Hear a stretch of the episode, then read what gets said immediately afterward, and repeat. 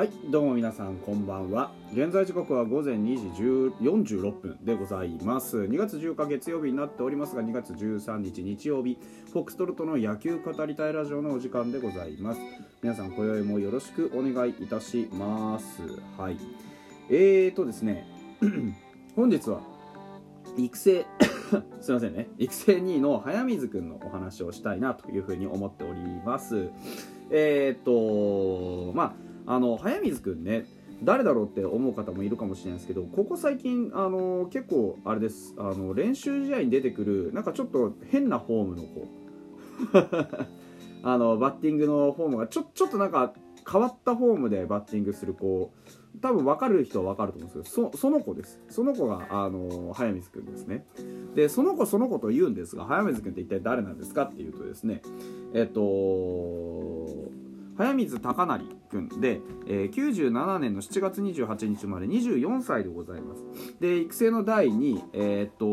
と一応群馬県の出身で、うんと、群馬ダイヤモンドペガサスから来た助っ人外国人みたいなねちょっとあの得意な打撃フォームしてる捕手なんです。で球団の公式紹介文にも、まあ、あの紹介がちゃんとねいや当然ですけどありましてそこにある通りあのなんていうんですかえっとなんか強打の 強打の選手なんですよ。だからあのなんていうんですか。打では結構目立つ存在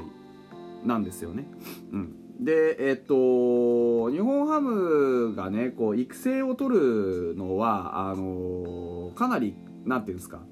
えー、珍しい。珍しかったんです。でそんな中でもねあの育成で取る選手って大抵は一芸を持ってる選手なんですけど、まあ、やっぱり今回もご多分に漏れずですね非常にあの完全に一芸っていうタイプです。で球団の選手紹介にはこう書いてあります。強打が持ち味の大型キャッチャー。桐生第一校では2年時に内野手で春の甲子園に出場。群馬ダイヤモンドペガサス入団後保守に転向した。ウェイトトレーニングなどで20キロ近く増量。フルスイングとパンチ力が魅力のバッターとして存在感を示した。2020年はリーグ最高打率をマークするなどアピール。荒削りだがポテンシャルを秘めているというところで、えー、紹介があります。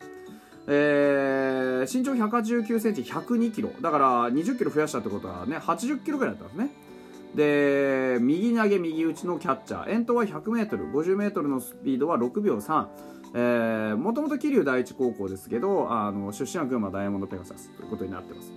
で練習試合とかね紅白戦でよく見かけていてなんか妙に存在感がある選手だなと思ってましてでかなり記憶には残ってたんですが、まあ、よくよく思い出してみるとね打席の印象はすっごいあるけど守りの印象がなかったんでポジションどこかなと思ったらキャッチャーだということがねこれで分かってすごいびっくりしたんですよ。キャッチャーかと。でまあそう言われるとねこの体格がいいじゃないですか。大きな体格してるんですよ。1 8 9センチ1 0 2キロっつったらねズドンとくる。あのバッターボックスに立ってても確かにねえー、でかいんです。でその打撃フォームも結構特徴があるもんだから存在感がすごいある選手なんですよね。で大きな体格をしてるってことはキャッチャー向きではあるんですよ。でキャッチャーっつうのはさ一般的にやっぱり壁制御壁制御だという 壁性能、えー、ボールを後ろに反らさない能力っていうのが必要だというふうに言われます。だからキャッチングもそうですしあのー、なんで体に当てて落とす技術もそう。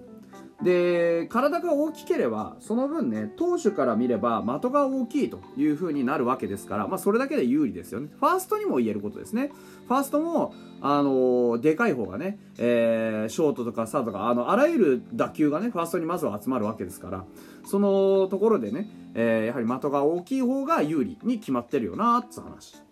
で桐生第一高校時代はそのファーストだったんですよね。で1年の時からあのベンチ入りしててえ14年春さっきも紹介した選抜に出ましてですねそこではあの4打数4安打をマークしたりするなど結構高校レベルでもかなり打ってたらしいんですよね。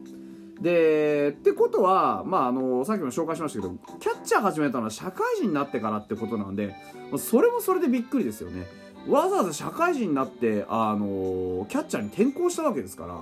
それはそれで結構びっくり。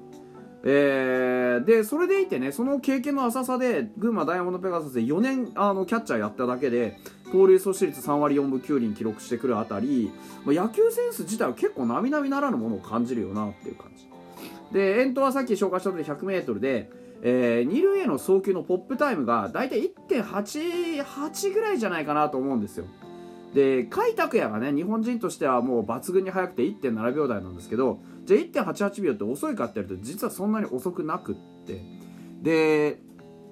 あの盗塁阻止率の3割4分9厘っていうのも83回走られて29回阻止したっていう状況ですから、まあ、決してフロックではないというところです。だから素晴らしいこう野球選手あるよなっていうのが見て分かりますよね。数字からしてもあの決してなんだろうあの見た目が大きいからちょっとスローモーションなスローモーションというかねなんかちょっとあのゆったりした選手なのかなって思うんですけど、まあ、実際こういうところを見ると多分ね結構すばしっこいタイプなのかなというふうに思います。動ける感じの大きいね、えー、選手なのかなというふうには思いました見てて。でまああのー、じゃあなんでねこれまで、えー、ドラフトかかんなかったんですかって言うとですねちょっとすいませんティッシュが。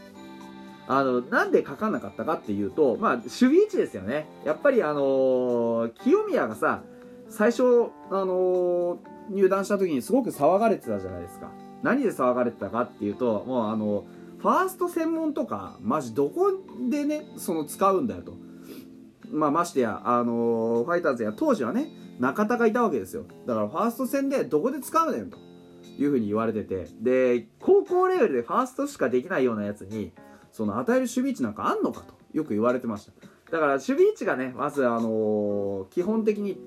あのー、もうちょっとね広く守れるといいんですけど例えばサードとかね、まあ、サードもやってたみたいなんですけど、うん、だからそういうところの問題もあってだったらもっと抜群に打てないと。だから清宮はね高校通算で練習試合も含めてですけど100何本打ってるよっていう実績があったからですよね。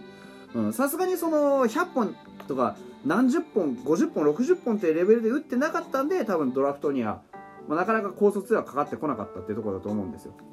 で、まあ、群馬ダイヤモンドペガサスに入団してあの体重を増やしてねさらにあのしっかりとこうバッティングのパワーをね磨いてきてこういう風になったということだと思っております、はい、でその打撃の方なんですが BC リーグで通算37本塁打を打っているそうです。4年目の2019年には64試合で14本塁打ですから、まあ、単純計算していくと144試合やれば、まあ、大体30本近くは打てんじゃねえかっていうような、まあ、イメージでしょう。で、まあ、ただね、当然 BC リーグと NPB の実力差っていうのがありますから、そこを考慮して考えたとすると、まあ、それでも2桁はいけそうな、あの、まあ、打席での雰囲気は持ってるかなというふうには思います。まあ、あの打席の佇まいがかなりねそういうなんか説得力にあふれてる感じがするんですよ。でほとんどこうね打球の構えとしては、まあ、かなりノーステップに近い。で足を上げずに左足を引いたオープンスタンスっていう感じ。左足を後ろにねキュッと引いた感じ。で、まあ、軽くかかとを上げる程度でタイミングをとって、えー、バットは頭の横に担いだ形であのー、まあ、ほぼほぼ最短距離で出していってフルスイングしていくっていうタイプですね。だから、あのー、大きくバットを構えてその大きいバットの軌道でパワーを生み出すっていう仕組みではなくてそのあくまでパワーを生むのはその、まあ、遠くへ飛ばすためのエネルギーっていうのはその恵まれた体格から出力していこうっていうタイプですね。ですから、まあ、とにかくミートができて当たりさえすればまあまあその外野までは軽くね飛ばせるよっていうようなそんな印象はあります。現にねあの当たれば飛んでるなっていう感じ。ただあのちょっとミスショットがちょくちょく多くてですね練習試合見る限りはあの芯を食っていく打撃っていうのはあんまりまだ見れてないので正直本当に飛ぶのかっつうのは何とも言えないところです。でミートが甘くても外野に持っていけるよっていうだけのパワーそれ自体はま間違いないと思うので、とりあえずあのなるべく早めにですね、えー、クリーンな当たりが1本見たいところですね。できればホームランどんな風に打つのかっていう弾道は見ていきたいところです。あのー、動画見る限りはおそらくローボールヒッターおそらくストレートに強いタイプのバッターだという風に思います。はい。でまああのー、選手としてねちょっと見ていくとキャッチャーとしての課題っつうのは、まあ、経験値の少なさですね。これは間違いないですよね。そうまあその社会人になってからのコンバートなんでまだ5年キャッチャーの経験がないんですよ。でフィールディング面とかはともかくそのリードのこととか守備位置の指示ですとかそういったその扇の要としての役割をまあじゃあ君任せたよキャッチャーだよねって言っていくにはちょっと不安が残るかなと。ただね反面そのことっていうのはその高校野球とか大学野球とかねっていったところでの保守経験がないよっていうことは、まあ、いわゆるそのキャッチャーに対する先入観というかそのやるべきことなすべきことのこうまっさら真っ白なページということなので、まあ、癖のない状況から始められるというふうに捉えることもできるかなと。でそういう面を生かしてですねしっかりその物事の吸収っていうのをしていけば、まあ、あの今すぐは無理かもしれないですけど将来的にはねある程度こう正捕手争いっていったところに噛んでくるということもまあ考えうるのかなというふうには思います。あのー、この体格があればある程度やっぱりキャッチャーのこうこう仕事ってのはこなせると思いますからそれだけでもかなりアドバンテージですよね。で現状では一塁もしくは指名打者での起用がメインになるはずなんですけど、まあ、そうなるとね今度は打撃でのアピールっていうのは絶対に必要になってくるわけですよでそれはたとえ率だろうと飛距離だろうと何でもいいんです。とにかく僕は打てますっていうところを見せて使ってみたいと思わせるものをなるべく早めに表に出してきてほしいですよね。